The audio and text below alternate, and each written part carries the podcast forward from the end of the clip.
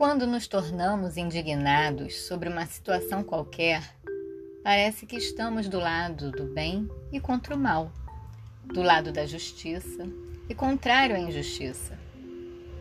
Parecemos então ser aquele que intervém entre o agressor e sua vítima, de modo a impedir um mal maior.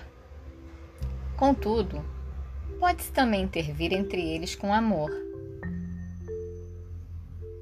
e isso seria com certeza melhor. Assim, o que o indignado quer? O que ele realmente obtém? O indignado se comporta como se ele próprio fosse uma vítima, embora não seja.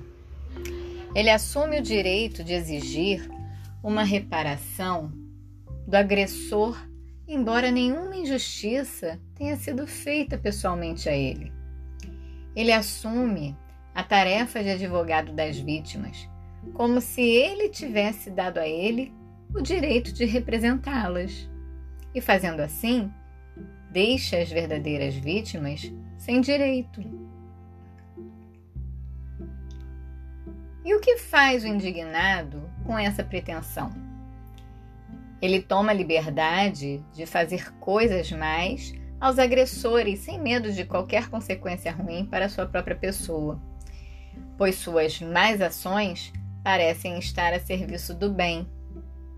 E assim, elas não temem qualquer punição.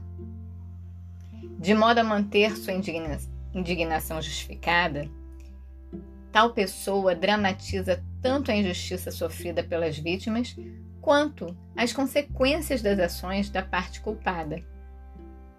Ela intimida as vítimas a verem a injustiça pelo mesmo modo como ela mesma vê. De outro modo, caso as vítimas não concordem, tornam-se suspeitas e alvo de uma indignação justificada, como se elas mesmas fossem agressores.